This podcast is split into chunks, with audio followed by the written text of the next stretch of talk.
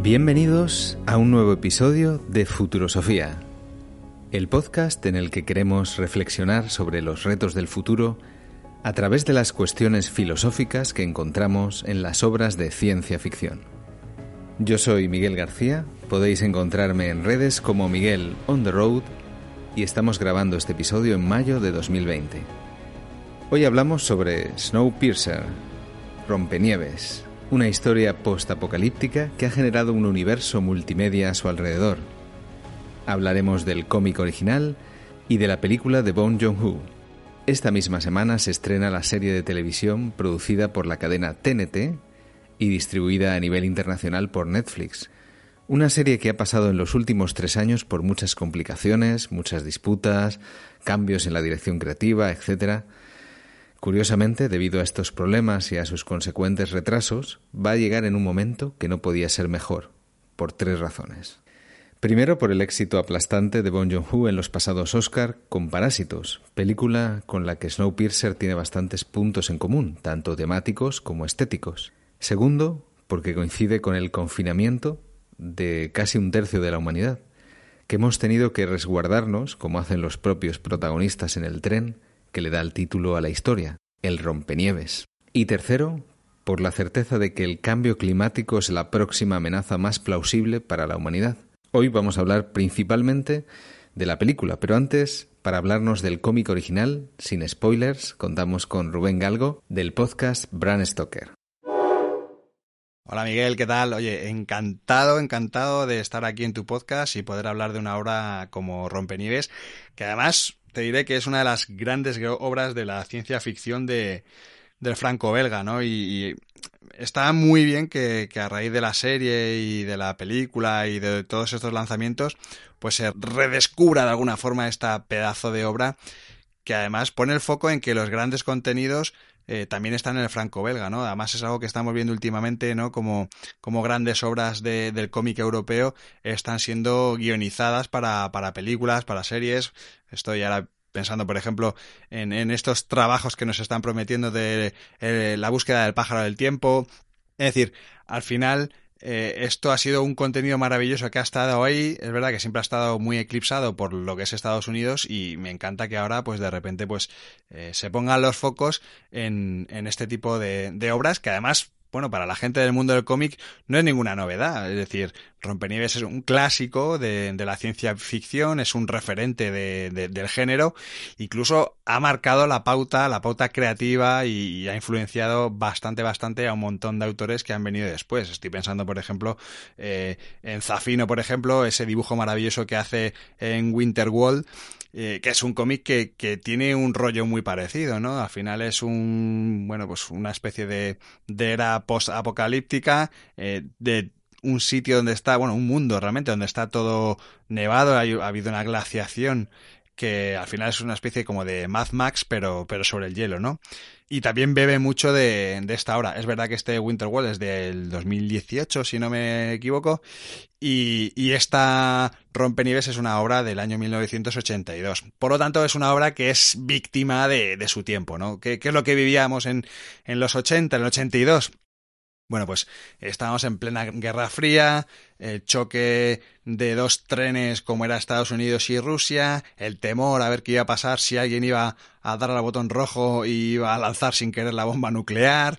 Esto ya lo vimos en Watchmen, que quedaba también muy, muy bien reflejado todos estos temores, ¿no? Pero esto en el mundo del cómic europeo también sucede, ¿no?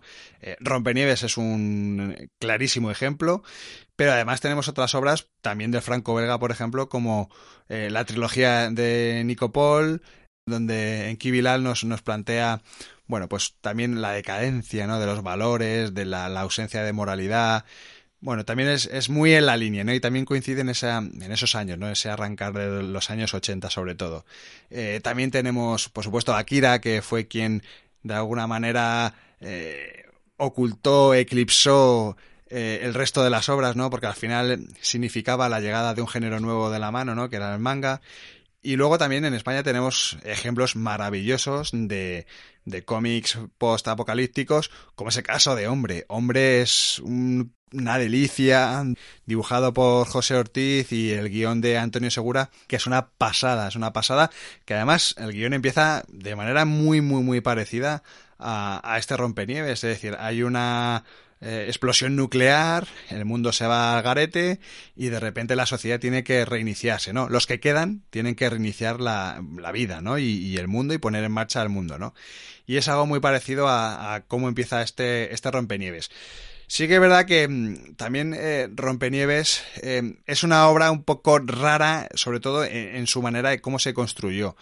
Esto se plantea inicialmente como una trilogía, ¿vale? Esta trilogía Está escrita por Jack Slope, que es el que tiene la idea del el argumento del tren, pero luego siempre ha ido acompañado del dibujo de eh, Jean-Marc Rochet. Rochet es el tío que digamos que ha sido el largamasa al que ha ido uniendo un poco esta, esta historia después, sobre todo después de que a partir del segundo número, el segundo álbum, Jack Love murió. Entonces, eh, cuando sucedió esto, claro, la historia se quedó a medias, estaba bocetada, entonces entró como guionista Benjamin Legrand, que, ha sido el que ha completado la obra y sobre todo luego ya la ha ido evolucionando, ¿vale? Siempre ha ido con el dibujo de Jean Marrochet, pero luego la historia sí que es verdad que las pinceladas iniciales, sobre todo en los dos primeros álbumes, en el primero queda evidente porque lo hizo el propio Love, pero luego todo lo que vino después se ve como que va diluyéndose un poquito, como que nos están siempre intentando mantener en constante tensión, ¿no? Y hay muchas veces que eso ya deja de, funcionar. Pero bueno, aún así es, una obra maravillosa que en el integral que está vendiendo a día de hoy Norma, que ha hecho una recopilación de, los, los tres originales, más luego al final lo de cerrar una especie de, pentalogía, ¿no? En cinco álbumes, eh, incluyen un sexto que son, bueno, como actos de, de que tienen como protagonista el tren, pero que se alejan un poco de, la historia original, ¿vale? Esto además es una historieta que eh, ha ido evolucionando hasta el año 2019 y creo que todavía hay alguna cosilla que, está por publicarse, ¿vale? Porque, como digo, tanto el autor, el guionista eh, sustituto como el dibujante, es decir, como Legrand, como Rochet, siguen vivos y siguen con este proyecto medio abierto. Eh, luego, respecto a lo que es el guion, pues la verdad es que yo creo que es, es la esencia, ¿no? El trabajo que hizo Love al principio eh, es maravilloso. Al final esto nos plantea un mundo en el que hay una eclosión nuclear, eh, el mundo se va al traste y solamente quedan un grupo, un selecto grupo de personas que, sobreviven en, pues gracias a un tren, ¿vale? Que además es el que le da nombre, a la obra, que es este rompenieves en el que, bueno, pues hay un montón de pasajeros eh, que están organizados eh, por, por clases, por clases, por, por estatus social, ¿no? Entonces los que están en la cabecera son los que tienen más poder y los que van a la cola pues son la basura, que les cubre la mierda, que tienen enfermedades y que están fatal, que pasan penurias, pasan hambres. Sin embargo, los que están en cabecera pues tienen todo, todo lujo de detalles y viven plácidamente, entre comillas, ¿no? Porque todo lo que es vivir en un tren en movimiento pues es, es complicado.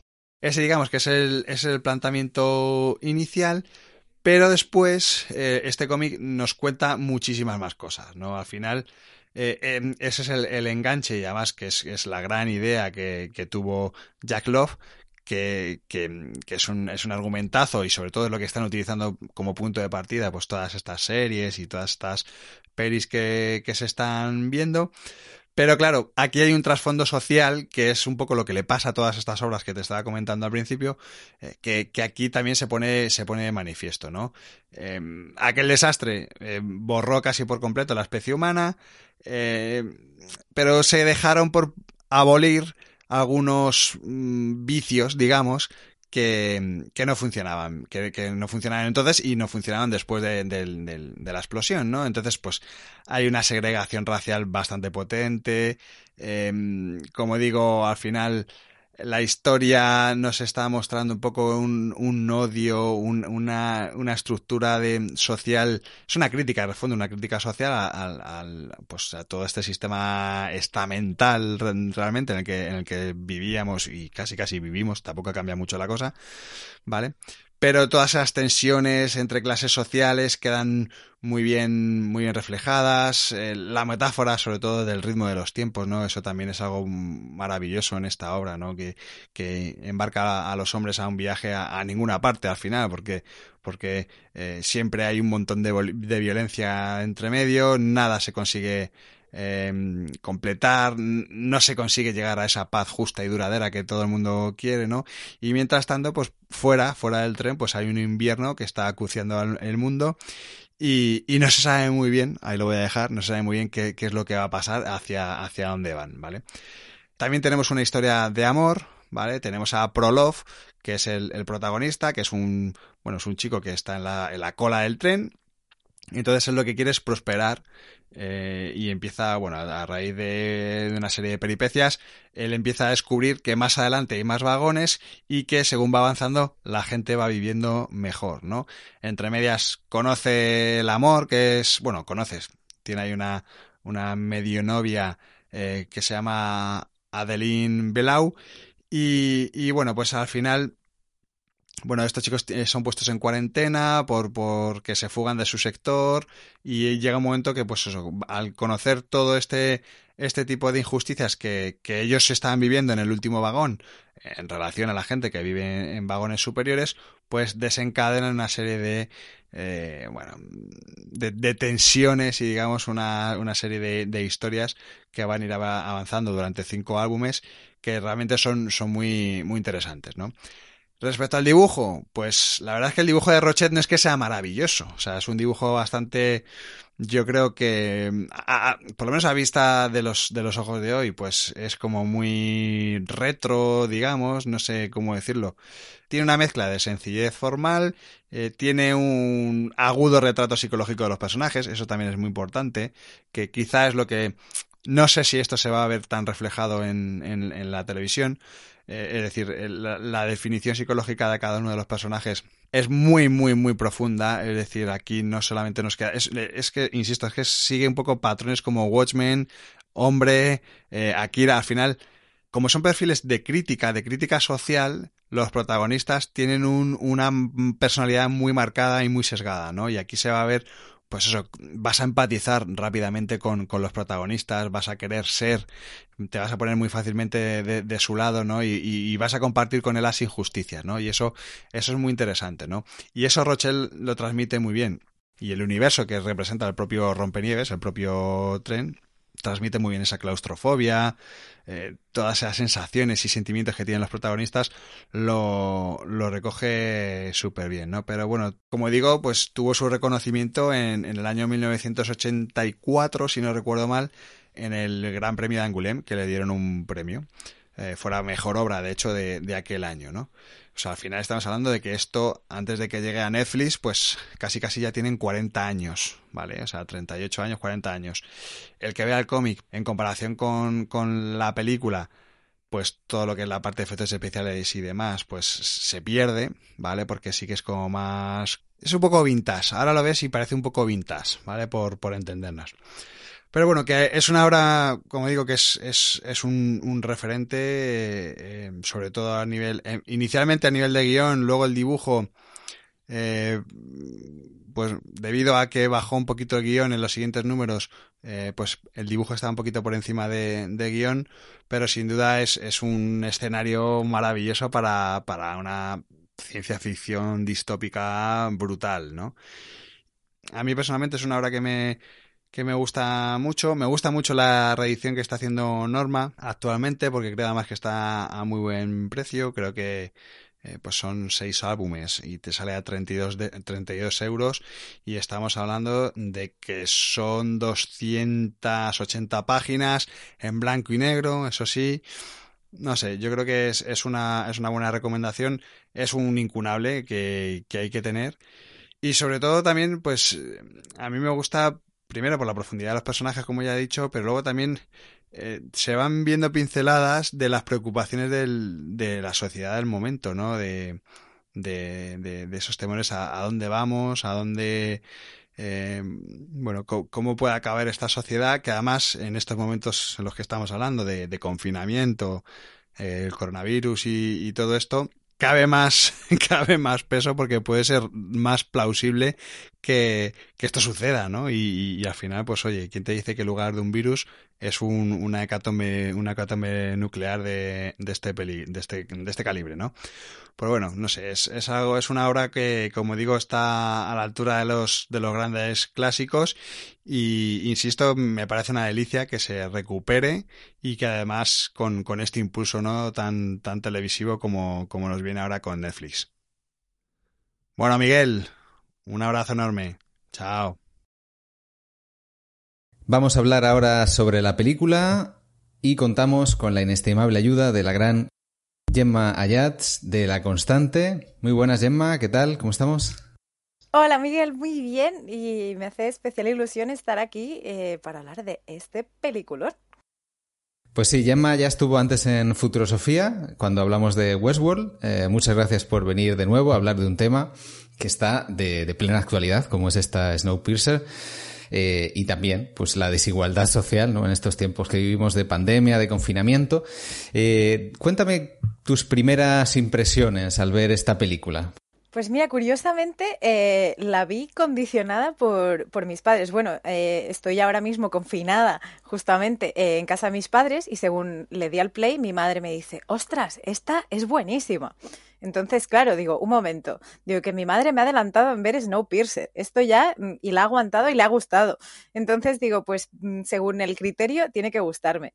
Y según iba avanzando, eh, la verdad es que me iba sorprendiendo cada vez para mejor de pasar a de ser para mí al principio algo muy bizarro, con mucha acción extraña y suciedad, a, a un rompecabezas y un comecocos muy, muy chulo. Así que la verdad que me gustó mucho y, me he vuelto también prescriptora de ella. Entonces ahí donde voy la voy recomendando.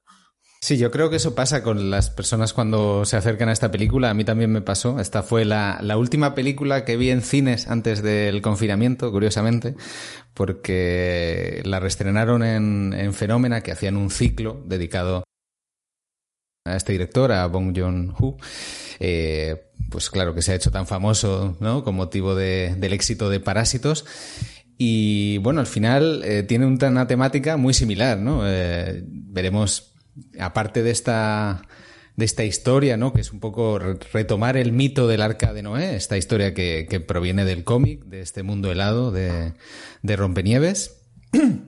Curiosamente, la película surge de un encuentro casual porque Bong Joon-ho se, encuentra eh, con una firma de cómics de Jean-Marc Rosset, del, dibujante, en su tienda de cómics favorita en Seúl.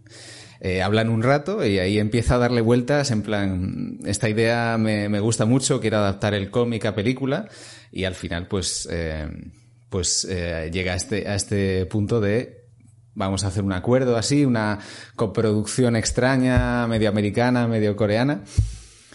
¿Y eh, qué nos cuenta la película? Pues para frenar el calentamiento global se lanza un producto extraño a la atmósfera que provoca una bajada de la temperatura demasiado drástica y extingue la vida en el planeta. Unos pocos supervivientes consiguen escapar, eh, consiguen escapar de la tragedia subiendo al rompenieves, este tren de lujo dotado de un, de un motor de movimiento perpetuo. Y en la película seguiremos el recorrido de Curtis, que es uno de los viajeros que van en la cola, en los vagones de cola, y ha pasado allí los últimos 15 años, que va avanzando por el tren hacia los vagones delanteros en busca de conseguir un poco mejorar la vida de los pasajeros de la cola. Eh, esta es un poco la historia eh, en sinopsis, ¿no? Eh, ¿Qué es lo que te parece, qué es lo que te parece curioso de este planteamiento? Eh, ese, ese, esa vida, ¿no? En la cola tan, tan curioso, ¿no? Están todos como aislados del mundo, pero no están realmente protegidos, están eh, malviviendo, ¿no? Claro, o sea, vendrían a ser las favelas de, de este tren, ¿no? Mm. Pero, pero curiosamente, claro, para mí ya lo, raro es que un tren yo lo veo como un medio de transporte, o sea, tiene un inicio, tiene un fin, tiene paradas, y, y, en este caso estamos hablando de un tren en continuo movimiento donde tiene, como decías tú, esta arca de Noé que no tiene fin, ¿no? Entonces ya de por sí me parece extraño que puedan un poco incluir esas, pues esa escala social y sobre todo eh, esa gran pobreza y que luego veremos y, hablaremos del cambio, ¿no? De porque ves la extrema pobreza al gran lujo. Sí, ellos viven hacinados, sin ventanas, en condiciones de pobreza muy duras y luego, según vamos avanzando en los vagones delanteros, vemos comprobando que realmente se mantiene el lujo y el bienestar para el que el tren estaba diseñado originalmente, que es quizá de las cosas más sorprendentes, ¿no? Porque dices, mm, los de adelante tampoco estarán muy bien, pero sí, resulta que están mejor de lo que te puedes imaginar. Y como en Parásitos, también hay una crítica a esta desigualdad social que no es casual. No es casual, sino que es consecuencia de cómo está organizado el sistema económico el tren, de alguna manera, funciona como una alegoría de la sociedad de consumo. Eh, nosotros estamos pasando por una situación que nos ha obligado a confinarnos también en espacios reducidos y hemos podido ver estas diferencias que existen en nuestra sociedad. no es lo mismo el confinamiento para quienes tienen viviendas espaciosas, con piscina, comiendo sushi, que personas que viven en mini pisos. No sé cómo tú lo has vivido en tu caso, eh, Gemma, que yo sé que vives en un, en un piso que es bastante pequeño. Claro, eh, yo he tenido un poco eh, las dos cosas. He tenido que, partir mi, confinamiento en dos. Empecé eh, en Madrid, en un piso de 36 metros cuadrados. es un bajo, la luz solar brilla por su ausencia. Y, claro, como dices tú, te, te, condiciona anímicamente y personalmente un montón. Porque te sientes, te quieres sentir mucho más protegido. Yo por lo menos sentía que quería mantener ese, ese orden, ¿no? De, pues, vivo en una casa pequeña, voy a intentar salir lo mínimo posible porque, ostras, ¿qué hago yo aquí? Si la lío, si, si me enfermo, cualquier cosa. Entonces, como que que me sentía mucho más limitada. Luego, eh, por motivos familiares, tuve que trasladarme a Figueras en una casa de padres de mm, bastantes, no sé si tiene 120 metros cuadrados. Entonces, claro, o sea, he duplicado el espacio que aún repartiéndolo entre tres personas sigue dando a más de lo que tenía en su momento. Eh, y sí que te das cuenta de, de la manera también que cambia tu manera de percibir, entiendo, tanto el confinamiento como en este caso un poco eh, socialmente cómo te sientes, ¿no? Que como si eres parte de un todo mucho más grande y tienes que compartir más o menos, ¿no? No sé, creo que es un poco, y como decías tú, muy buena comparación con, lo que, está, que estamos viviendo, vaya. Sí, las, las propias diferencias sociales han afectado en cómo se ha expandido la pandemia, mucho más en barrios desfavorecidos, en trabajos poco cualificados y menos en barrios acomodados con personas que, que pueden trabajar desde casa, con un ordenador. Eh, una misma situación, que es la del confinamiento obligado, puede vivirse de manera muy diferente dependiendo del estatus social.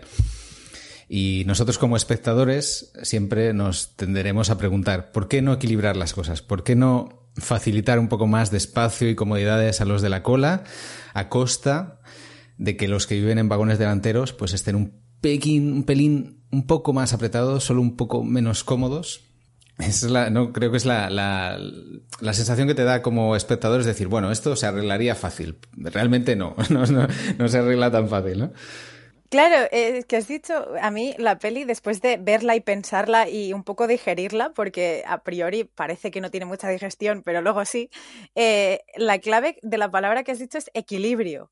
Eh, me parece muy chulo porque pese a que está a nivel densidad de población muy desequilibrado, ¿no? Porque claro, unos viven hacinados y los otros en un ancho espacio, pero que, el sistema funcione eh, depende de esto. O sea, tienes el líder de cabeza, el líder de cola que intentan ponerse de acuerdo para que lo que es el largo y el ancho del tren funcione. Y, creo que es un poco también reflejo de la sociedad, o sea, o por lo menos como teóricamente yo considero que debería ser de un equilibrio, de yo cedo, tú cedes, eh, lo que vendría siendo intentar reducir esta pandemia funciona. Sí, en, en el cómic, de hecho, hay un poco un debate entre las personas que viven en los vagones intermedios, que serían como la clase media, ¿no? Eh, hay unos que abogan por soltar los vagones de, de cola, soltar lastre, eh, y otros que abogan por, por, los derechos de esas personas en la cola que vayan, que vayan integrándose ¿no? en, en la sociedad de delante.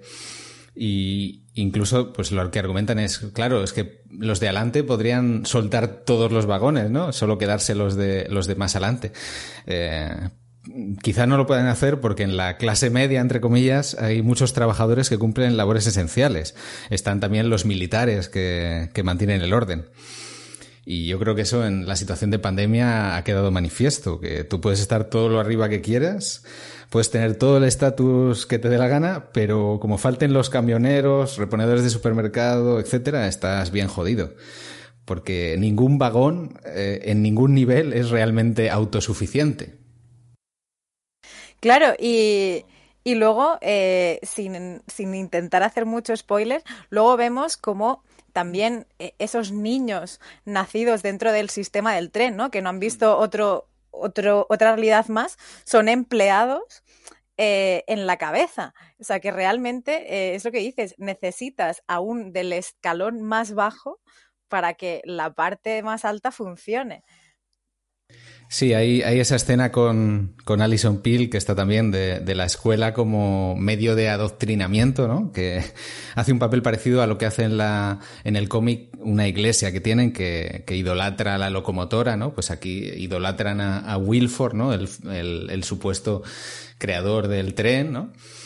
Y, y al final lo que, lo que me gustaría plantear es cómo al sistema lo que le interesa realmente es que haya unos pocos privilegiados dado que ese privilegio es lo que les llevará, y tenemos ejemplos en la película, a defender su estatus, ¿no? A, luchar para mantener sometidas a las masas de desarrapados que hay en la cola.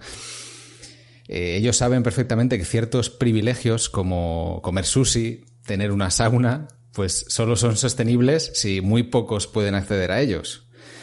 Eso está claro, por ejemplo, en el turismo. Si vas a lugares como Venecia o las Islas Pipi, por poner ejemplos eh, diferentes, ¿no? Eh, está claro que no pueden asumir eh, la llegada de, de, todo el mundo. Hay uno, unos límites que ya están bastante saturados. El ejemplo del sushi es muy claro. Eh, si solo los japoneses tomasen atún rojo, pues podría ser sostenible. Pero claro, si se pone de moda en todo el mundo, nos quedamos sin atún rojo muy rápidamente. Claro, pero mm, a, lo que a lo que dices es que es totalmente así, pero la parte de a mí la parte de la escuela del adoctrinamiento me, me fascinó mucho. Porque, porque, claro, estamos hablando de niños, como hemos visto los niños de la cola, las, las, inquietudes que tienen como niños, y luego ves a los niños de las clases pudientes que se les adoctrina para que no piensen en nada. Es decir, puedes, man, puedes mantener ese estatus de, de, no querer más, o sea, lo, los de la clase alta lo tienen todo. Entonces, o sea, los de la cabeza. Entonces, tampoco quieren perder esos privilegios y tampoco se cuestionan cambiar nada, porque saben que más adelante tampoco hay nada. Pero a diferencia de la cola, sí que, claro, el hecho de que tener todo un recorrido por delante, como que sí que mmm, te hace verlo de, de, la manera de, bueno, es que si lucho, si intento cambiar, eh, puedo llegar a la cabeza, o sea, tienes un fin, como que los otros no. Y, y es un poco así, el, el equilibrio eh, sería posible si unos pocos, como decías tú, pudieran hacer este trayecto de ida o, o de ida y vuelta, ¿no? Que no fuera tampoco perpetuo ni tan clarísimo de aquí te quedas. Sí, para mí el mantener ese lujo en los vagones delanteros me parece insostenible. Lo que tienen que hacer es, bueno, tener a los otros muy mal y que, que ya pues mueran por sí mismos o que no consigan prosperar. Y de hecho, bueno, si hacemos un paralelismo, nuestro planeta realmente no es capaz de mantener nuestro estilo de consumo. El crecimiento que supone tener nuevos teléfonos cada año, renovar nuestro vestuario. Eh, y aún así hay niveles. Hay un informe de 2014 que presentó la, la ONG WWF que estimaba que si la huella ecológica de todos los habitantes del planeta fuera la misma que un español medio, por ejemplo, nos harían falta los recursos de dos planetas Tierra. Si fuera la de un estadounidense, harían falta casi cuatro tierras. Y si fuera la de un catarí, cinco tierras. Wow. Así que en nuestro mundo ya existen lugares como esos vagones dorados de primera clase eh, en el rompenieves. Eh, Qatar, Emiratos Árabes. Eh, fuera del entorno controlado solo hay desierto, pero dentro puede haber un lujo que es muy difícil de sostener, por eso, porque, porque requiere una huella ecológica brutal. Y, y luego también eh, en estos países, justamente, y también yéndome a África, ¿no? Donde, donde los, los, puntos de la clase social son mucho más distantes, ¿no? O sea, la baja es muy baja, la cola es muy cola, ahí el tren es muy largo.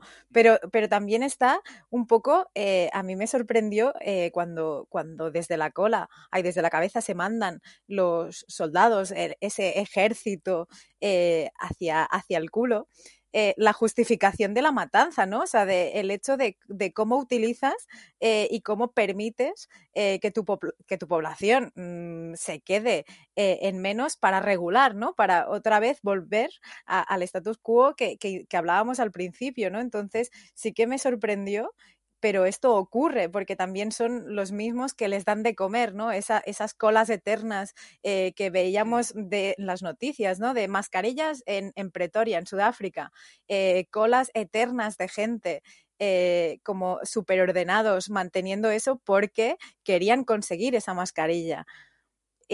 no sé, me sorprende mucho que siendo una película de 2013 estemos viendo y que nada ha cambiado hasta ahora. Sí, eso es una cosa importante de la película y es que hay, hay, un control, hay unas fronteras férreas entre vagón y vagón y existe un control militar que sobre todo se concentra en la parte de atrás, ¿no? que no puedan pasar los de la cola, que no tengan acceso a, a esos, esos medios que tiene el tren como autosustentable, ¿no? que tiene plantaciones, gallinas, peces. A ellos, ellos reciben unas barritas de comida concentrada que eso va a ser una de las maneras en las que empieza un poco ese viaje del héroe, esa revuelta de Curtis, ¿no? Cuando encuentra en las barritas unas pistas de cómo ir avanzando en el tren, que ahí es, es lo que muchos eh, comentan que hay unos paralelismos claros con la historia de Charlie y la fábrica de chocolate, ¿no? Que encuentra en, en los chocolates la, eh, la, tarjeta dorada para poder ir, ir avanzando, ¿no? Y por esos, esos, esos lugares tan mágicos de, la fábrica de, de Wonka. Eh, no, no, es, no es casualidad que, que, que Wilford sea eh, Wilford con W como Wonka, ¿no? Hay, hay ahí unos paralelismos de estructura. Hay quien teoriza, bueno, esto es una secuela, yo no diría tanto, yo diría que, que en el guion han aprovechado esa estructura, ese homenaje, digamos, a una película que, que es, lo tenemos todos en la cabeza, ¿no? Es una, un clásico. Eh, y, y, yo creo que han aprovechado un poco esa idea, ¿no? Que también habla, es una película o un libro que habla de la desigualdad social, ¿no? Charlie, un niño pobre, ¿no? Y, eh, como los demás niños, pues eh, para ellos es muy fácil conseguir ir a la fábrica porque pueden comprar chocolatinas cuando quieran, pero Charlie no. Charlie es, es un personaje que, eh, que bueno, pues consigue, consigue comprar esa chocolatina y tiene la suerte de, de llegar y tal. Y también, bueno, hablamos si quieres en algún momento de, del tema del libre albedrío, si realmente Curtis es, es libre, si está manipulado.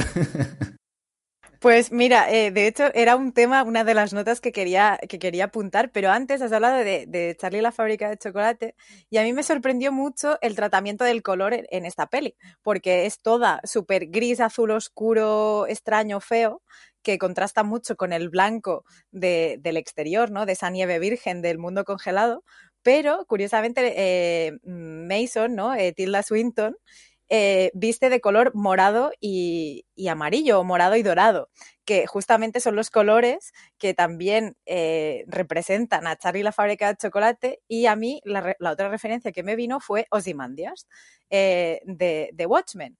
Y justamente es un poco parecido.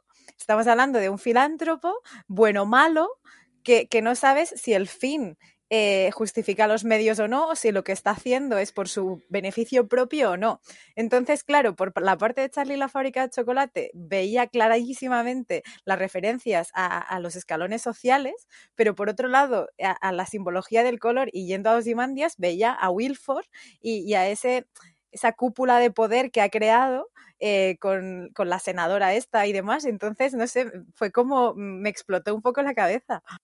Sí, uno de los personajes más importantes, este que interpreta a Tilda Swinton, eh, que, justifica, ¿no? El Mason, que justifica la división en clases, que afirma que, que lo justo es que cada uno permanezca en el lugar que le ha sido asignado en origen. Y este planteamiento, pues a mí me recuerda mucho al de la República de Platón. En la República de Platón los ciudadanos estaban divididos en tres clases, campesinos y productores, los guardianes guerreros y los dirigentes filósofos. Eh, esta idea de las diferentes castas pues ha sido muy explorado en la ciencia ficción, en Un mundo feliz, en 1984. Lo que decía Platón es que para mantener este orden se establece un mito fundacional, en este caso que la clase que se encuentra, la clase en la que se encuentra cada uno es la que les corresponde por naturaleza. Y Platón llega a justificar incluso que los dirigentes mientan a las clases inferiores para mantener este, este orden. Es uno de los temas de la película, ¿no? Si, es, si la revuelta de Curtis es por su propio bien o está dirigida para mantener el propio sistema. Claro, y ahí entraríamos en el libre albedrío que hablábamos y que tanto nos gusta, eh, porque, claro, y yo en el libre albedrío, claro, Curtis también eh, le, podría atribuir, como, como también hablamos eh, en nuestra querida, iba a decir Watchmen, no, en nuestra querida Westworld, de el mesianismo, ¿no? O sea, de, ¿es Curtis el Mesías? ¿Curtis está ejerciendo el libre albedrío? Eh, yo, así como espectadora media, a lo mejor ahora me darás mm, esa información que necesito para, para cambiarme o para decirme que no o sí, pero yo veo claramente que no, porque cuando a medida que va haciendo todo este viaje, eh, vemos que es una orquestación, es decir, en un estado totalitario le han dado la libertad de que él crea que, que, tiene esta libertad, pero realmente no, o sea, está cumpliendo con los planes de alguien. Entonces estaba totalmente todo preparado, pero eh, el que sí que creo que dispone de libre albedrío brutal es el, coreano creador de las puertas, el Nam, Namgong o Namjong. Creo que él sí, es como el anarquista de, de, la, peli.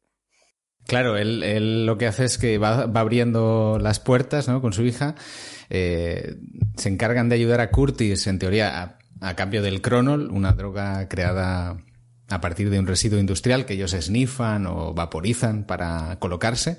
Y es un personaje curioso porque su anhelo no es llegar a los vagones delanteros, sino es salir del tren. Esto, si lo entendemos como metáfora, sería salir del sistema, ¿no? De esta vida eh, trabajando de 9 a 5, pues eh, ganando dinero y gastándolo. Y, y, es, un, es un personaje que, efectivamente, que realmente él quiere romper con todo, ya ha probado a vivir en, el tren y ya está cansado. Lo que quiere es irse del tren, aunque sea, eh, aunque sea algo que, a los demás les puede parecer una locura y que está condenando a la sociedad, ¿no? Él, eh, apuesta por esa, por esa idea. Él no le interesa la cruzada de Curtis, sino que va, va por lo suyo.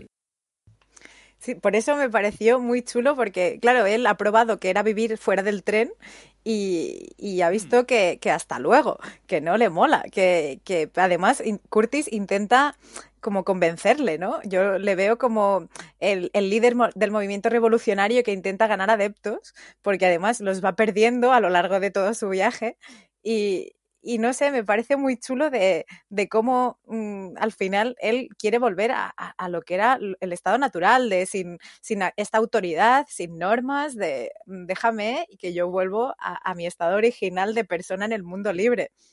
Claro, nuestro, nuestra, nuestro modelo de sociedad cuando escuchamos lo de Platón, que, planteaba esta idea de sociedad justa en el que cada uno cumple el rol que se le ha asignado, pues nos chirría un poco porque hemos pasado por la modernidad, somos hijos de la ilustración y nuestra sociedad está inspirada más en la idea de Rousseau, como decías, de, del, pues eso, de, de, la libertad natural, del contrato social, que la vida en común pues lleva la necesidad de establecer unas normas.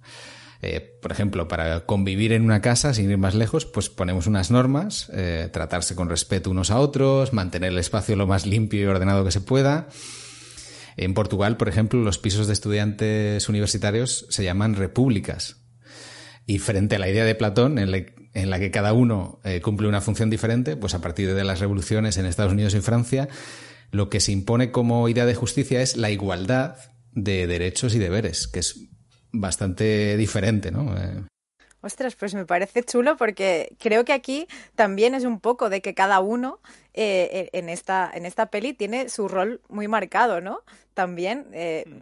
que también una duda que me surge es la motivación de, de Wilford, porque claro, te lo venden como un niño como con aspiraciones y demás, pero ¿cuál es su motivación? Porque a mí, después de ver la peli y de haberla, mm, de hecho, la segunda mitad la he revisto.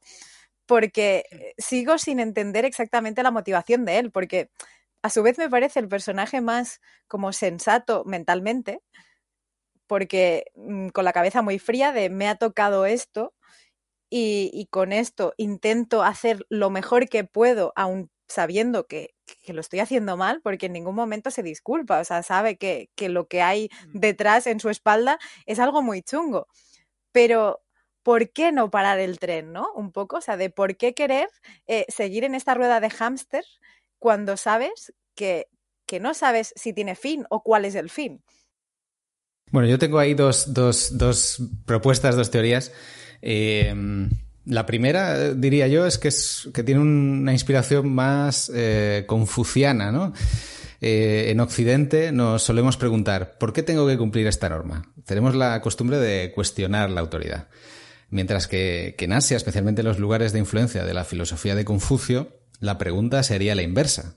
¿Por qué iba yo a incumplir una norma? ¿Por qué iba a cambiar yo el, algo que funciona?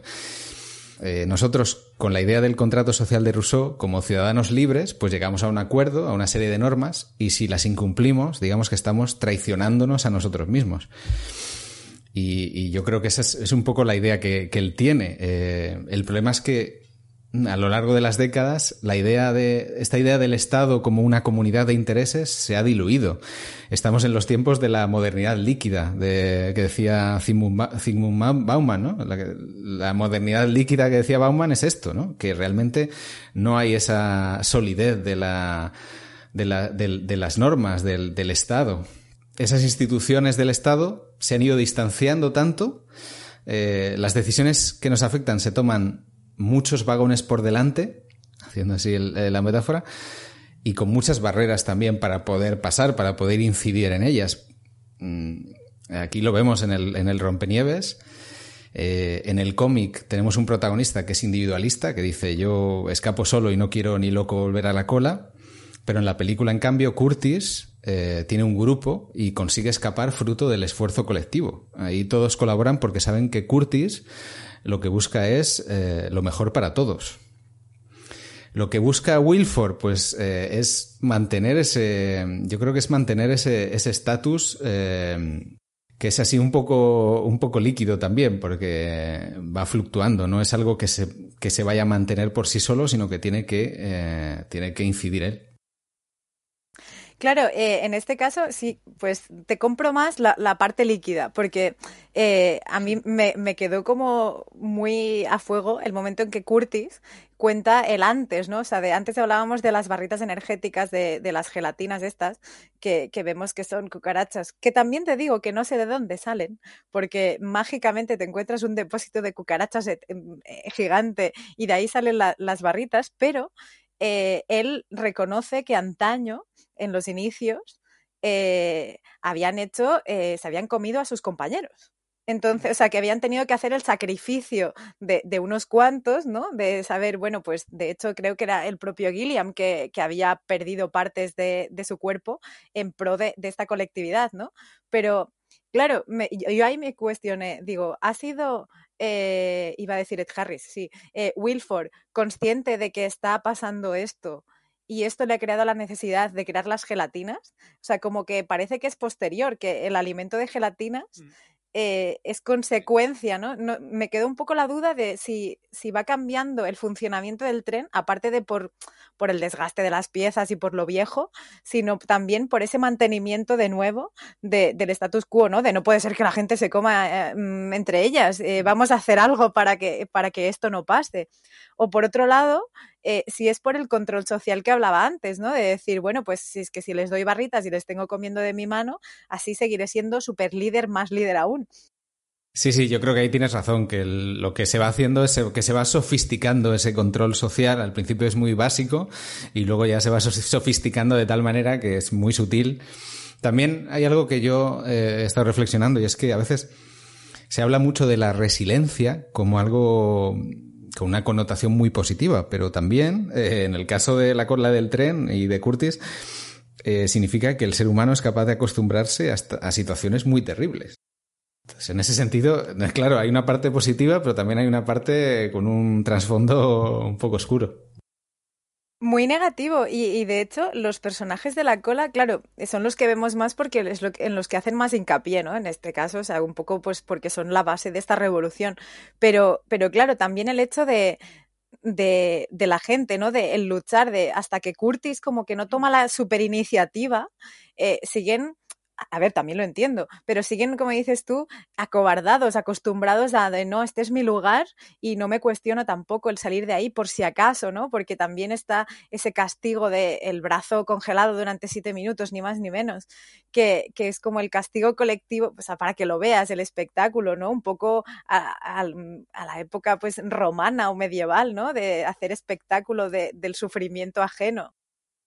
Sí, hay este, este contraste, ¿no? Entre la solidaridad, ¿no? De los de la cola y el egoísmo de los de delante, que esto puede llevarnos también a hablar un poco de los paralelismos con la, con la película del hoyo de 2019 eh, bueno, ahora hacemos una pequeña pausa si no habéis visto la película del hoyo para que no tengáis spoilers y os damos un, paramos un momento para que podáis beber agua, para que podáis tomar aire y eh, seguimos eh, con, con, el tema del hoyo y también hablaremos todavía alguna cosa más de, de Snowpiercer que nos ha quedado pendiente. Una pequeña pausa y volvemos.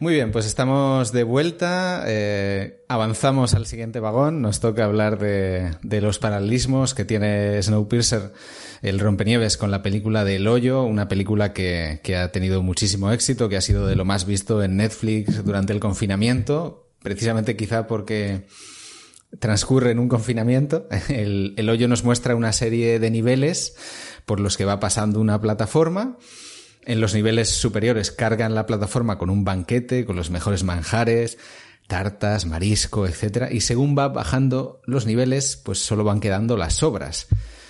Hay personas que llegan al hoyo como presos por un delito o voluntariamente para conseguir algo para lo que no tienen recursos.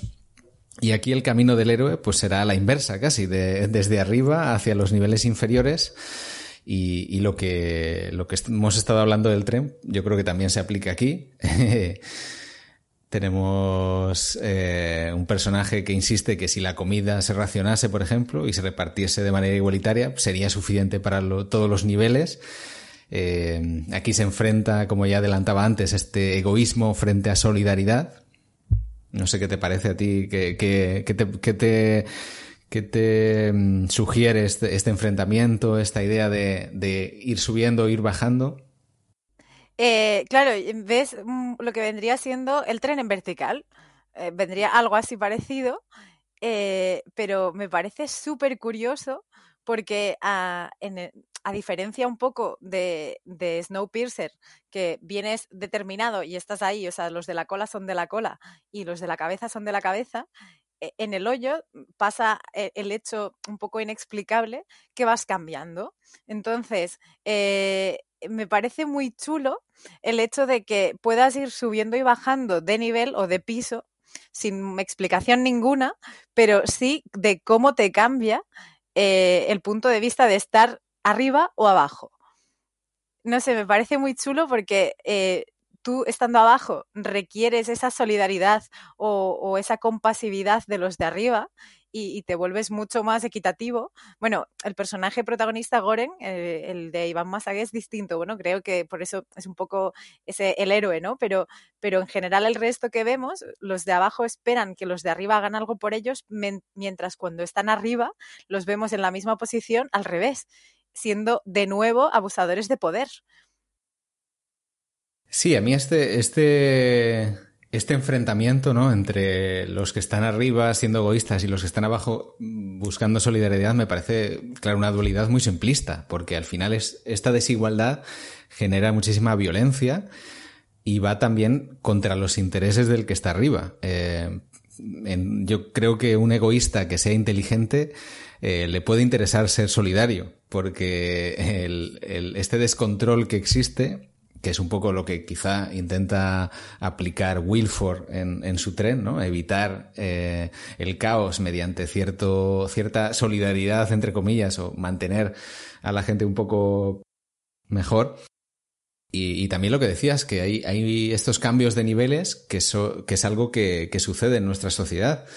En, en Parásitos se veía, ¿no? unas personas de clase baja que mejoran su situación, otros que están arriba y luego están abajo, porque al final eh, nos, nos, venden mucho que crisis significa oportunidad, eh, cuando en realidad crisis significa pobreza. O sea, el que haya una crisis y un cambio de, de niveles, pues significa pobreza. Puede tocarte más o menos directamente, depende de la suerte que tengas, pero siempre va a conllevar eso. Claro, pero también eh, es cierto que el factor suerte entre comillas, es, es muy, muy claro, ¿no? Pero también me parece muy chulo y muy muy de, ya de mucho más humano, ¿no? Eh, la mezquindad y lo ruin que puedas llegar a ser. Porque probablemente, eh, y como es que has hecho referencia a parásitos y, tenía que hacer hincapié ahí, el que es ruin de, de, base es ruin arriba del todo, mientras que puede ocurrir algo al revés, ¿no? Es decir, el que a lo mejor me lo invento, ¿no? Pero una situación de un empresario que tenía un montón de propiedades de dinero y demás, con esta crisis a lo mejor económica, supongamos, 2008, eh, tienes que cerrar el negocio, tienes un montón de deudas y te puedes llegar a acostumbrar de forma buena a, esta bajada, ¿no? Eh, sin ser nada mm, humillante ni ser deprimente, simplemente pues los recursos que tengo los tengo que amortizar de otra manera pero sí que es cierto que, en el hoyo pues también ves eh, un poco el que quiere ser ruin, o sea, el que se acostumbra a la situación o el que no, ¿no? El, compañero, el, señor obvio del hoyo, me parece maravilloso porque gasta de como que le ha superado la situación de, mm, vale, he ido cambiando, he pasado de lo alto a lo bajo, pero me he vuelto mm, un mercenario. Me parece un mercenario de vida, de tengo que sobre, o sea, quiero sobrevivir y haré lo posible por ello. Entonces, si tengo que llegar a matar, lo haré, independientemente de esté arriba o esté abajo. Mm, mm. no sé, o sea, me parece curioso en el hoyo como más allá de, de en, lo, alto la riqueza y en lo bajo esta pobreza o esta, bueno, pues te, te comes las sobras, ¿no? Justamente. Pero, pero va, creo que va un poco más allá, ¿no? Porque claro, tú también decías, gente que entra voluntariamente para conseguir algo. Ostras, ¿de verdad? ¿Realmente tú entrarías en algo eh, que te pusiera tan al extremo para conseguir algo que desees tanto? Bueno, hay, el caso de una chica que, quiere ser actriz, ¿no? Que me parece un buen ejemplo porque eh, también es, una situación en la que te pones, eh, yo eh, que, que he vivido un poco ese ambiente, he conocido personas que, que, evidentemente, pues, mm, por un sueño, ¿no? Por una vocación, pues han tenido que pasar por situaciones complicadas. También que, yo creo que el miedo al hambre está en nuestro ADN muy profundamente, a pesar de que la mayoría de los que vivimos en países desarrollados pues no llegamos nunca a tener hambre realmente, no sabemos lo que es pasar hambre. Eh, eh, yo cuando era joven y, trabajaba en, un establecimiento de comida rápida, pues sí que veía personas que, que sin techo, que cuando conseguían un euro o dos euros, pues entraban al local y solían pedir un café caliente para estar allí un tiempo y algún bollo de pan o algo así, y una tostada, y, esa era su comida del día. Y esas, esas personas sí que sabían lo que era pasar hambre. Estoy hablando antes de la crisis, ahora sería todavía más complicado. Eh, pero la mayoría de los que vivimos en, digamos, en la clase media, eh, no llegamos a pasar hambre. Y sin embargo, hay ese miedo, yo creo que está todavía en nuestro ADN. Yo lo, lo he podido sentir un poco ese, ese miedo atávico eh, al principio de la pandemia, cuando había eh, ese riesgo de desabastecimiento, esa idea de, bueno, mm, tenemos garbanzos y eso es lo que nos va a tocar comer. Eh, y vamos a intentar racionarlo lo más posible. No sé si a ti te ha pasado esta, esta situación, si se te ha pasado por la cabeza. De hecho, según lo acabas de decir, has despertado eh, en mi cabeza el, el, FOMO, ¿no? Lo que hablábamos, el fear of missing out. Y, y es eso, ¿no? El hecho de que se acabe eh, en el hoyo pasa claramente. Cuando tienes la oportunidad de estar arriba, pues compras papel higiénico a, a, muerte por si acaso cuando acabe, cuando llegues al nivel de abajo y que te queden pocos días, pues no te hayas quedado sin él. Pero también eh, entro en la duda de si te creas la necesidad. Yo, por ejemplo, no me paso, o sea, yo vivía muy tranquila como de mm, tengo un consumo de papel higiénico eh, pues responsable, o sea, más o menos sé lo que voy gastando, tengo todavía eh, los que tendrían una semana normal, eh, ostras, ¿por qué tengo que comprar de más? Entonces, mm, acabé comprando de más y sucumbiendo a, a, este cambio endémico por culpa del resto. Y yo creo que, que, en el hoyo con la comida pasa algo parecido, ¿no? Es decir, no tengo hambre. Eh, porque sé que esto va a bajar, pero por si acaso, como los de arriba se ponen hasta las trancas, yo cuando esté arriba también comeré hasta las trancas. Eh, me parece un poco así. No sé si al final la necesidad es propia necesidad o, es un poco la necesidad infundada por también por el control de las masas. O sea, me, recuerda un poco a lo que hablábamos antes de en Snowpiercer con las barritas de gelatina. De yo te doy las barritas de gelatina y hay una fábrica con cantidades ingentes, pero te traigo las justas y necesarias para que sientas esta necesidad de esta es mía y solo mía y no te daré mi mitad porque es mi alimento todo. Mm, un poco así, ¿no? De como buscando el juego sucio desde, desde arriba, a lo mejor. Sí, lo, lo, que decías tú, por ejemplo, de acumular el papel higiénico, yo creo que ahí hace mucho efecto las neuronas espejo. Como ves a los demás hacerlo, tienes que hacerlo. Eh, los que más llevan al extremo esto son los llamados survivalistas, ¿no? Que, que, ya venían alertando, bueno, hay que tener en casa, pues, eh, un par de garrafas de agua, un camping gas, porque claro, se va la luz, imagínate. Y eso, eh, claro, en, en, en, lugares como Estados Unidos, pues la gente llega a construirse búnker y, y, bueno, eh, podemos llegar a un nivel, pues un poco de ese, de ese, de ese tipo distópico. Para algunos les parecerá utópico, ¿no? Esto es algo que, es curioso, lo que es distopía para algunos puede parecerle utopía a otros. Por ejemplo, el caso de lo que decía de la República de Platón. Claro, Platón eh, estaba muy lejos de esta idea de, vivir con el lujo, ¿no? Eh, para él, eh, él lo que buscaba era un modo de vida austero, inspirado en los espartanos. Quería que nadie tuviera propiedad privada. Eh, incluso para regular los nacimientos, pues el propio Estado te podría asignar una pareja temporal, pero no te puedes casar con ella, sino que, bueno, es, esta era la idea que él, que él tenía de una utopía que a nosotros, desde nuestro punto de vista, pues nos parece una distopía. Claro, pero mmm, cómo me gusta Platón realmente. Pero hasta qué punto eh, pasa un poco esto, ¿no? Es decir, eh, yo ahora, según lo que, según estabas hablando de esto, estaba extrapolándolo a los, a, a los personajes tanto de, del hoyo como de, de, de Snowpiercer, ¿no? Es decir, eh, si tú has vivido algo distinto ¿no? Eres pre, vienes de fuera, en el hoyo, en el caso del hoyo, tienes vida fuera y uno, o has sido encarcelado o has entrado voluntariamente, pero vienes de un mundo distinto. Lo mismo que pasa eh, en, en, el tren. Eh, es distinto el papel de los no nacidos que, que, sí de los nacidos. Porque claro, o sea, de, mm, en el caso de Platón propone un modelo de Estado o un modelo de sociedad. Pero si tú vienes de algo distinto, tus aspiraciones eran distintas. Es decir, eh, y, y, también liga un poco con lo que decías antes de cuestionarte eh, el poder o no. Si tú has nacido, o sea, supón que has nacido en este ascensor del hoyo y sabes que mm, cada dos días vas a ir cambiando de, espacio, pero que es una rueda y que a lo mejor a lo, a lo largo de siete días vas a ir comiendo, eh, probablemente el día que te toque arriba comerás normal o algo más y el día que estés abajo pues no comerás, pero bueno, sabes que es un ciclo y que vas a volver. Pero claro, partes de la base de, no, no, es que comer, tienes que comer y, y el de arriba lo hace para putearte constantemente. Y, y, es un poco como lo del tren, es decir, los niños al final eh, veíamos y, y vuelvo a lo mismo, son adoctrinados. ¿Por qué?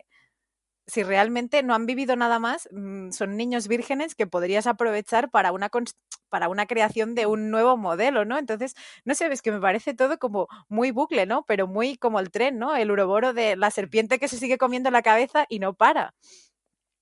Claro, claro, tienes razón. Eh, nosotros, ahora mismo que estamos en una situación, como decía, de crisis, eh, podríamos eh, plantearnos un nuevo, un nuevo modelo. Eh, a mí lo que me preocupa es que en la vuelta a la normalidad tras, tras la pandemia, eh, eh, sigamos como si no hubiéramos aprendido nada. Eh, porque nuestro tipo de vida, como ya he dicho, no es sostenible y vamos de cabeza a otra crisis, que será una crisis climática, de, de cambio climático, como la del rompenieves.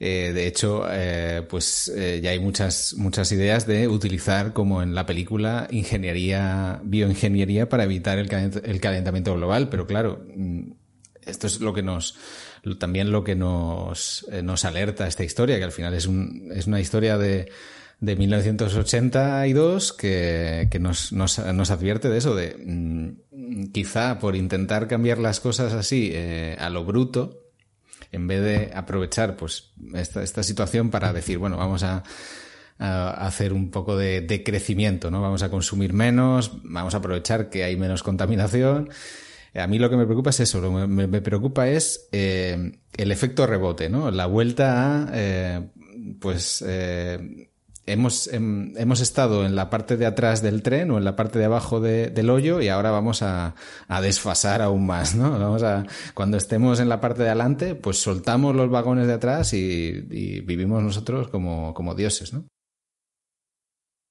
Pero sí, y, me parece muy interesante la reflexión y, sumo un, un, punto más eh, sin llegar a, meterme en el jardín y, disculpo y pido disculpas a todos tus oyentes de antemano, pero eh, me fascina, pero me sorprende muy gratamente que, que clases sociales que jamás se hubieran manifestado por nada estén ahora mismo eh, en la calle eh, independientemente de que te parezca mejor o peor la gestión de este Estado, ¿no? De, de, de, del poder fáctico, eh, me parece maravilloso porque hasta el momento eh, sí que había en nuestra sociedad una distinción de clases, o sea, había gente de clase alta, media, baja, como ha habido siempre y como planteaba bien Platón.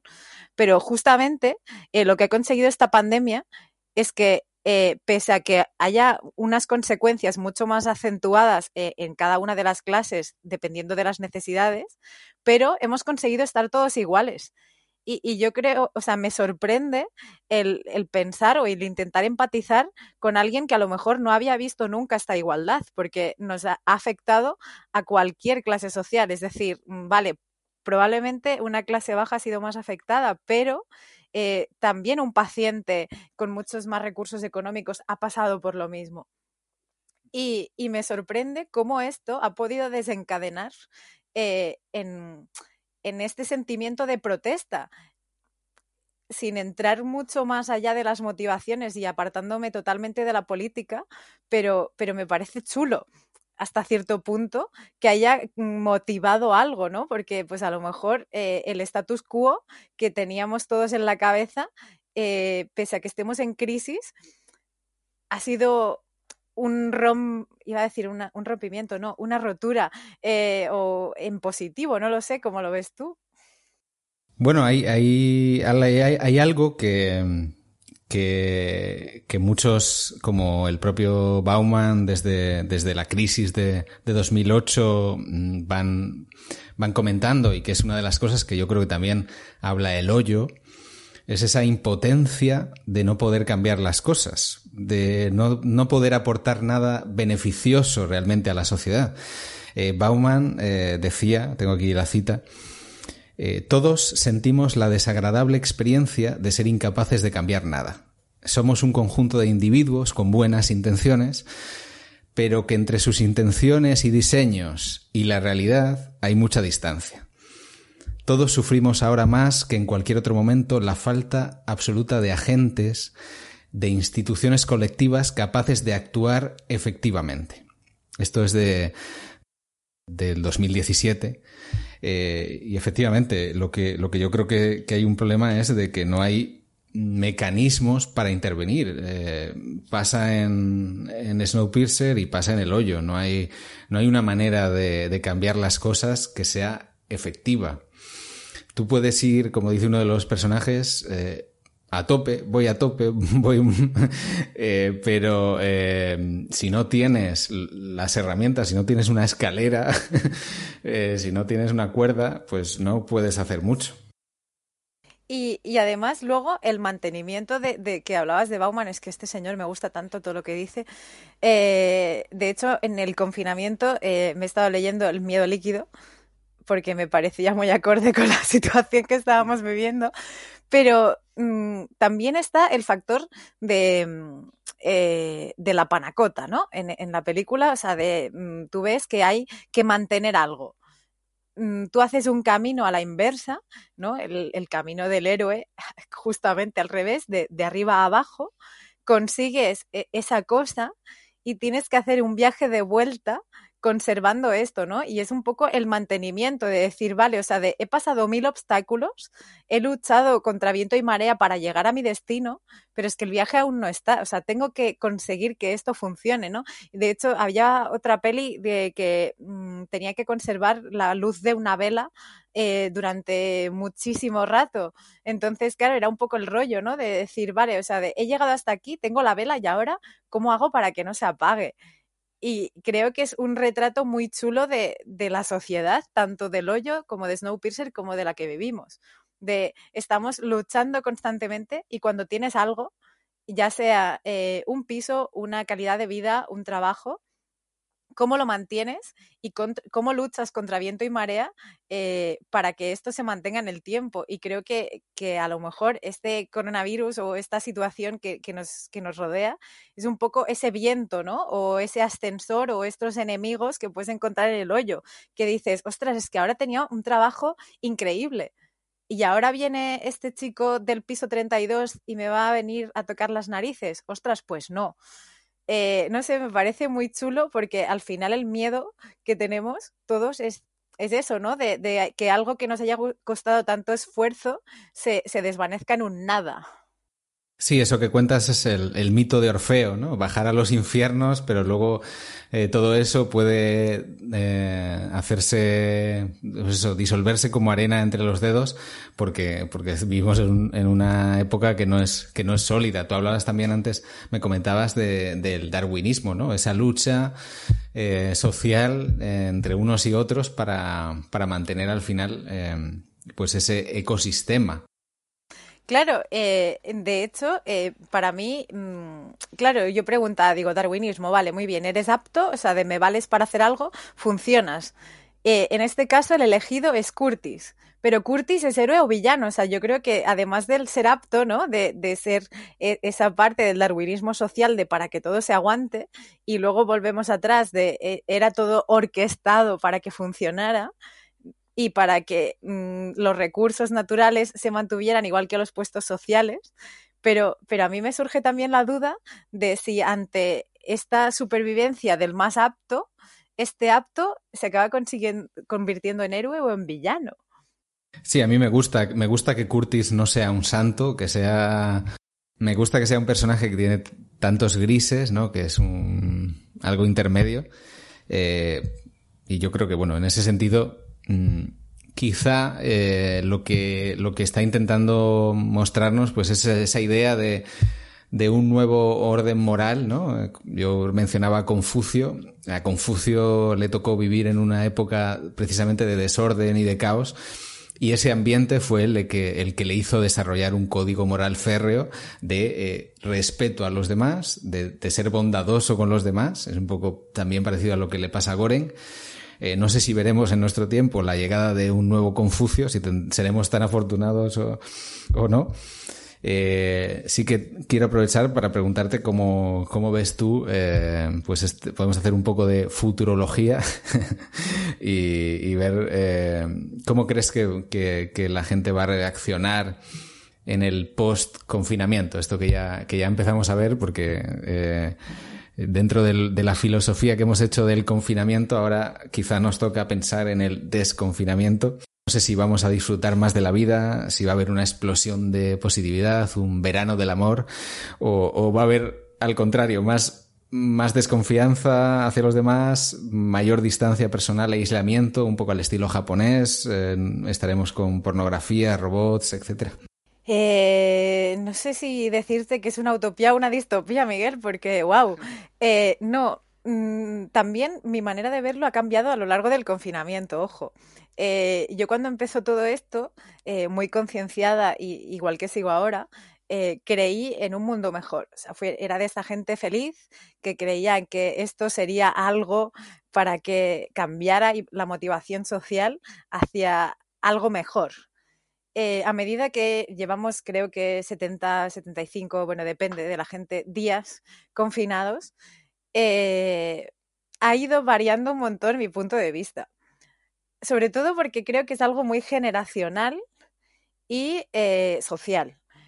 A lo que voy, creo que hay una generación eh, que comprende unas edades bastante amplias, ¿no? Pero eh, claro, un adolescente no le puedo meter en el saco porque la adolescencia te bulle por las orejas y, te han privado de esa libertad que tanto anhelabas cuando tenías 10 años que tus padres no te habían podido dar. Entonces, para ti esto habrá sido la mayor putada de la vida que te habrán podido hacer.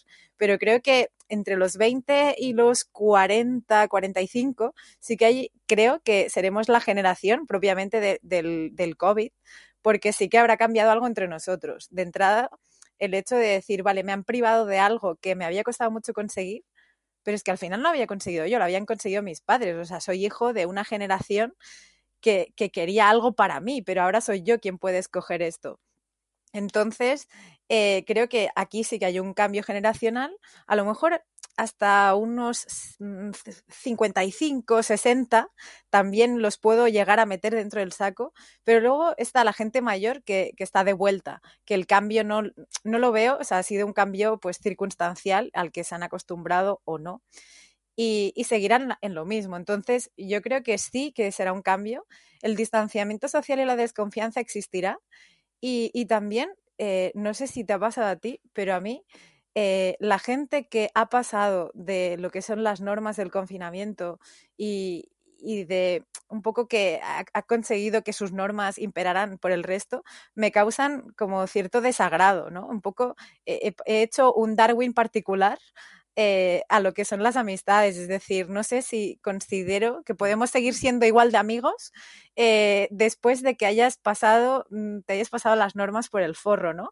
Eh, cuando antes no me lo hubiera planteado, oye, pues mm, conduces bebido, pues bueno, pues no pasa nada, es tu problema. Pero ahora mm, que salgas a la hora que te sale de las narices sin mascarilla y que te restrigues por la gente, pues a lo mejor sí me molesta. Sí, es, curioso, ¿no? Cómo cambia la percepción de, las personas. Y el, pues al final, después de un mes, eh, mes y medio, dices, no he visto a esta persona, digo, estoy preocupado. Y ya cuando les ves, eh, después de, mucho tiempo, dices, hombre, vecino, tal. es como que, dices, ostras, estas personas, eh, pues me alegro que estén bien, ¿no? Quizá no, no, tengo ninguna relación con ellos más que vivimos en un entorno cercano, pero, pues ya más o menos los tienes un poco fichados y dices, hombre, este es el que va, a pasear al perro, digo, me, alegro que, esté bien y tal. Eh, o este señor que, bueno, que, sé que, le cuesta caminar, pues bueno, por lo menos ya va a poder salir a, dar un paseo. En cierto sentido es eso, es un poco, creo que puedes eh, sacar un aprendizaje de ser más considerado hacia los otros eh, y de eh, que realmente te moleste más la desconsideración, ¿no? Esto que, hablaba yo de, Confucio o que podemos hablar pues de, de, esta, de eso, de ese egoísmo personal o solidaridad con los otros. Que al final es un poco la, el lema de, de la ilustración y de la Revolución Francesa, ¿no? Libertad, igualdad y fraternidad que esa tercera siempre se nos olvida, pero es muy importante. ¿Crees tú que, que ah, después de haber citado los tres principios de, la Revolución Francesa, esta crisis, eh, catarsis social, nos puede llevar a una Revolución Francesa o, bueno, Revolución Francesa a nivel mundial, ¿no? Porque, pero en nuestro entorno cercano, ¿crees que puede ser fruto o semilla de, una revolución? No lo sé, es, complicado. Como ya digo, las crisis eh, suelen ser problemáticas y, traer pobreza y desigualdad, seguramente violencia. Hace poco vi, vi la película de María Antonieta, por ejemplo, ¿no? que, te muestra esa, esa revolución francesa desde otro punto de vista que, que, quizá no, no, tenemos en cuenta de, cómo, bueno, eh, al final... Eh, lo que decía Arendt, ¿no? Ana Arendt decía que, que, muchas veces en Europa pues eh, idealizamos la Revolución Francesa eh, cuando quizá deberíamos pensar más en la Revolución Americana, ¿no? La Revolución Americana eh, de, de, los, de las colonias, ¿no? Para fundar un, nuevo Estado, una nueva Constitución, un nuevo contrato social. Eh, quizá en ese sentido, pues lo que nos falta es eso, lo que nos falta es una asamblea, lo que nos falta es un, mecanismo de, de representación, ¿no? Para eso, eh, lo que recomiendo a la gente es que, que lea Arendt, que lea el, eh, su libro sobre la revolución, en el que habla un poco de, de todo esto. Y, y, justo hablando de revolución, y vuelvo, si me permites, a Snowpiercer, porque lo acabo de ver, o sea, he visto revolución y lo he asociado con Curtis. Hmm. Eh, pero claro, mm, te, no sé si tiene nombre o si lo podemos englobar en algo o simplemente es condición humana y ya está. Pero Curtis es, líder de un movimiento revolucionario, eh, un poco motivado por, los poderes fácticos, eh, aunque él no lo sepa, pero ahí va. Y, y luego una vez llega a la cabeza del tren, eh, creo que se le plantea una dicotomía, ¿no? Porque que Wilford le hace unas declaraciones muy chulas de, bueno, le cuenta cómo funciona perfectamente el tren y eh, le hace una oferta. Realmente eh, me gusta mucho no saber eh, cuál es la decisión, pero en cualquier caso, ¿hasta qué punto puedes cambiar o... Mm, o sea, me parece guay cómo, cómo está hecho porque no tienes bueno, mm, sin entrar mucho más allá, pero tienes tú la posibilidad de sacar tus propias con, mmm, conclusiones, pero después de ser un líder revolucionario eh, y, un poco yendo a los ejemplos mmm, sociales que tenemos en el mundo en general, eh, como líder de revolución funcionas, pero como líder de masas o como jefe de este, de este estado o manteniendo el status quo, eh, ¿podría funcionar? Eh, no lo sé, claro, aquí eh, ya si quieres hablamos un poco de, de, lo de la justicia. Si nosotros estuviéramos en el lugar de, de, Wilford, pues quizá tendríamos la tentación de hacer un poco lo que planteaba Platón, decir, bueno, mm, yo soy, tengo unos principios y tengo unas ideas, voy a intentar plasmarlas y, y que todo el mundo lo siga y, que no se me revolucionen, ¿no?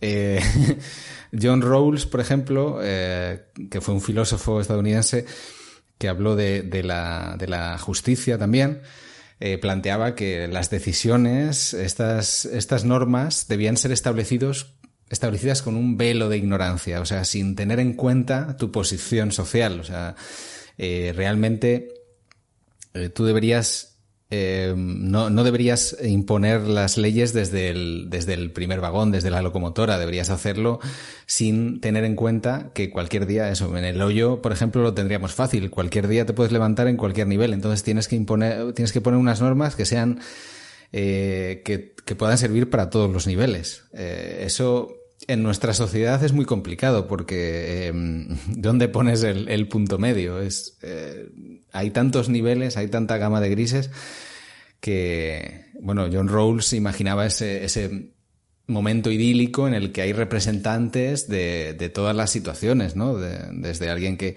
que, pues eso, que, que tiene problemas de movilidad, alguien que es mayor, alguien que es joven, y todas esas personas, digamos, pueden aportar su punto de vista y que se tomen eh, decisiones que sean realmente justas mmm, sin tener en cuenta tu posición. ¿no? es, un modelo un poco ideal, digamos, pero, pero quizás sería el que, el que habría que tomar en cuenta, aunque Curtis eh, quizá no es la persona eh, ideal para, para tomar esa decisión. Mm, es verdad que ha pasado por todos los niveles, conoce todas las situaciones y, podría buscar una, un, punto intermedio. La otra opción, pues eso, es eh, decir, bueno, esto no, no, puede continuar, soltamos vagones o paramos el tren, eh, que es un poco una revolución más eh, tajante, digamos. Claro, es que en ejemplos, claro, en el hoyo sabemos de la existencia de, un extraño creador líder, que tampoco mm, se acaba de explicar muy bien y creo que tampoco influye mucho en, lo que es el hecho de la peli. Pero, ah, pero, ahí sí que lo veo mucho más lineal y que mm, el habitante o, los presos o los de cada piso eh, como que condicionan el, hecho de que el sistema funcione. Eh, pues lo que hablamos, eh, condición humana de puede ser bueno, malo, peor, mejor, y ahí pues ahí te estrelles. Pero, pero sí que es cierto que, por ejemplo, en Snowpiercer eh, pasa al revés, porque el marrón recae encima de Curtis, pero no deja de que eh, esa justicia, ¿no? Esa balanza, sí que hasta cierto punto existe, ¿no? Está Gilliam, John Hart, que, que además hace para mí un papelón en la cola, y luego tenemos a Ed Harris, a Wilford en la cabeza, ¿no? pese a que mm, a lo mejor Mm, es una justicia desigual, ¿no? A lo mejor más focalizada en Ed Harris, pero sí que es cierto que, intentan los dos buscar esa justicia o ese equilibrio, pese a que al final eh, lo consiguen o no, claro, o sea, de, mm, eh, le ponen el muerto a, otro para que lo haga. Que, también me parece una posición bastante cómoda, entre comillas, ¿no? De bueno, mm, yo quiero mantener esto, y, ya veremos, porque claro, es una apuesta que tú haces a un caballo que es Curtis, de que siga para adelante, pero no sabes hasta cierto punto si será caballo ganador o no. Evidentemente, y esa, esa idea de, decir, bueno, aunque no, si no podemos poner, eh, si no podemos establecer una justicia verdadera, eh, mantener una cierta injusticia tolerable, eh, que, que, algunos podrían defender. Es verdad que Snowpiercer quizá es más realista, ¿no? Porque en el hoyo pues tiene esta, esta, esta fantasía un poco al estilo de Cube, ¿no? De cómo funciona la plataforma, cómo es posible que haya tantos niveles, cómo es posible que, es, que les cambien de, de nivel. Eh, que bueno, ya podemos imaginar pues cualquier cosa, pues eh, alienígenas, teoría de la simulación, eso ya te da para, para que te explote la cabeza. En Snowpiercer es muy fácil porque tú dices, bueno, hay muchos niveles, muchos vagones, eh, pero, pero tiende, o sea, tiende a que, a que, a que haya un límite, que es eh, esa locomotora. Eh, aquí, bueno, no sé qué esperas de, de la serie. Eso es algo que, que, que, como seriéfila y experta en series, te tengo que preguntar. aquí ahora vamos a poder disfrutar de, de una de, una, de, estirar un poco esta historia, de, de, poder buscar un, pues eso, más vagones, más historia, más conflicto social. ¿Qué es lo que esperas de, de la serie? Pues mira, eh, según me ibas preguntando, mi cara iba cambiando a miedo. miedo porque eh, la verdad es que mm, como concepto y peli me parece muy chulo. Igual que el tren, eh, tiene principio y fin. Cola, cabeza. Pero a, nivel seriéfilo, eh, claro, intento imaginármelo como, bueno, puedes entretenerte mucho más en las historias personales de cada uno de los niveles y, puedes a lo mejor hurgar en lo que estamos haciendo nosotros, ¿no? En la motivación de, un líder o de un cargo intermedio. O sea, por ejemplo, mm, si nos pusiéramos en la peli, eh, Mason, ¿no? El papel de, de Tila Swinton, pues sería mucho más desarrollable, ¿no? De por qué está, dónde está, de dónde viene. Sí que es cierto que se pueden estirar mucho más las historias, pero es que no sé si quiero saberlo. O sea, me gustaría que no se llamara Snowpiercer y, y que no pasara en un tren. Mm, no sé, como que mm, tengo cierta reticencia a, a que funcione. Además, es una producción que viene de mucho más atrás, o sea, que em, ha tenido muchos altibajos de producción, de dirección. Eh, no sé si hasta era una señal, ¿no? De si algo no funciona, no lo saques. Pero este empeño eh, tan así a lo bestia, no sé hasta qué punto es señal de que puede gustar o simplemente será un producto de masas, porque recordemos que, bueno, sale en Netflix. En Netflix hay cosas muy buenas, pero también recordemos que Netflix produce mucho eh, para un amplio abanico de gente. Y no sé hasta qué punto a los seguidores o que nos ha gustado la película o que, o que venís del cómic, eh, como Rubén, por ejemplo, eh, puede llegar a ser un poco tedioso.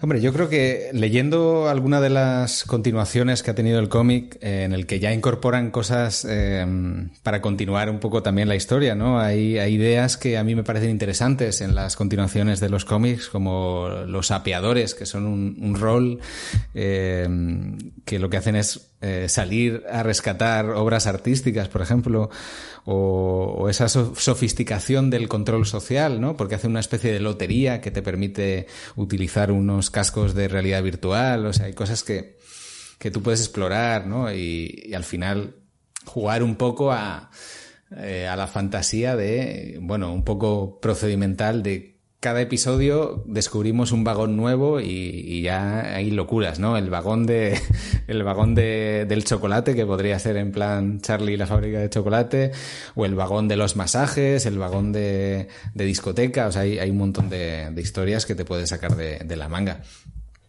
eh, si lo hacen bien. Es verdad que, como dices, ha tenido tantos problemas que que puedes tener miedo o decir, bueno, es que se han juntado los astros eh, para que coincida con un confinamiento y que la gente eh, lo vea más. Pues no sabemos, no sabemos si es como, como siempre dicen, ¿no? Hay ahora muchas cosas que que dábamos por, por, imposibles, pero como mm, estamos en un momento en el que no se puede rodar mucho material nuevo, no se puede hacer nuevos guiones, no se pueden hacer pilotos de series, pues hay que sacar lo que teníamos en el cajón y quizá de ahí salgan cosas interesantes. En cualquier caso, pues eh, te emplazo si quieres a, venir a, charlar cuando veamos la serie y, que nos des tu opinión, o aquí o en la constante, que también es una posibilidad. Hacemos ahí una reciprocidad de, podcast. Y, pero sí, eh, y me gustaría, yo creo mucho, y creo que sería interesante eh, ver mm, y hablarlo, lo que, como decías, en cualquier podcast, pero sí eh, son comparables. Quiero decir, de, porque mm, será muy chulo eh, analizar la película por un lado, eh, la serie por otro, y luego ver en qué puntos confluyen. Y, bueno, pues veremos y esperemos que nos guste y que os guste. Pues eso, no sé si nos queda algo en el tintero que quieras comentar, Gemma. Cosas apuntadas, como sabes, Miguel, analógicamente tengo muchas, pero, pero creo que las hemos tocado mm, casi todas. De hecho, mm, lo último que a lo mejor eh, creo que llegados a este punto, que mm, no sé si está justificado hablar del final de la película o no, llegando al final del podcast, bueno, aquí, claro, tú tienes eh, la prerrogativa en este podcast de eh, hablar todo lo que quieras de Ed Harris, eh, con lo cual, pues bueno, todo lo que quieras hablar de su personaje y de ese de ese final, porque es verdad que en Snowpiercer es un final más cerrado que en, que en el hoyo, que en el hoyo pues da para todo lo que quieras, hay múltiples teorías y me parece que, que es deliberado, igual que, que, en el caso de Cube, eh, también el final es deliberadamente ambiguo, pues aquí eh, en Snowpiercer sí que hay un final que es mm, tiene paralelismos con el cómic, pero es, es bastante más drástico en, este, en la película. Eh, podemos hablar un poquito, la gente que no quiera saber el final, eh, todavía está tiempo de, parar, si es que no, han abandonado el tren, si no, no han descarrilado ya, eh, para, para que, me cuentes qué es, qué es lo que opinas de este, de este final. Pues muy, para mí muy sencillo. creo que, bueno, me parece interesante que lo que vienen siendo las nuevas generaciones procedan de no, un mundo no condicionado, es decir, de que puedas reconstruirte eh, sin tener un background, porque partes de cero y en vacío además. Eh, me acordé mucho de Lost, como no, no podía ser de otra manera, pero eh, ese, momento de vida más allá de todo, pero sobre todo creo que no puede haber redención si no hay redentor. Es decir, en este caso eh, mm, tienes un héroe que ha hecho un viaje, tienes un líder que hasta cierto punto eh, se baja los pantalones en pro de algo distinto o algo nuevo. Eh, luego tienes al anarquista que, volvía, como decías tú, al estado de naturaleza o que quiere volver, pero te quedas con, esa duda, ¿no? De, mm, bueno, ¿es para bien o para mal?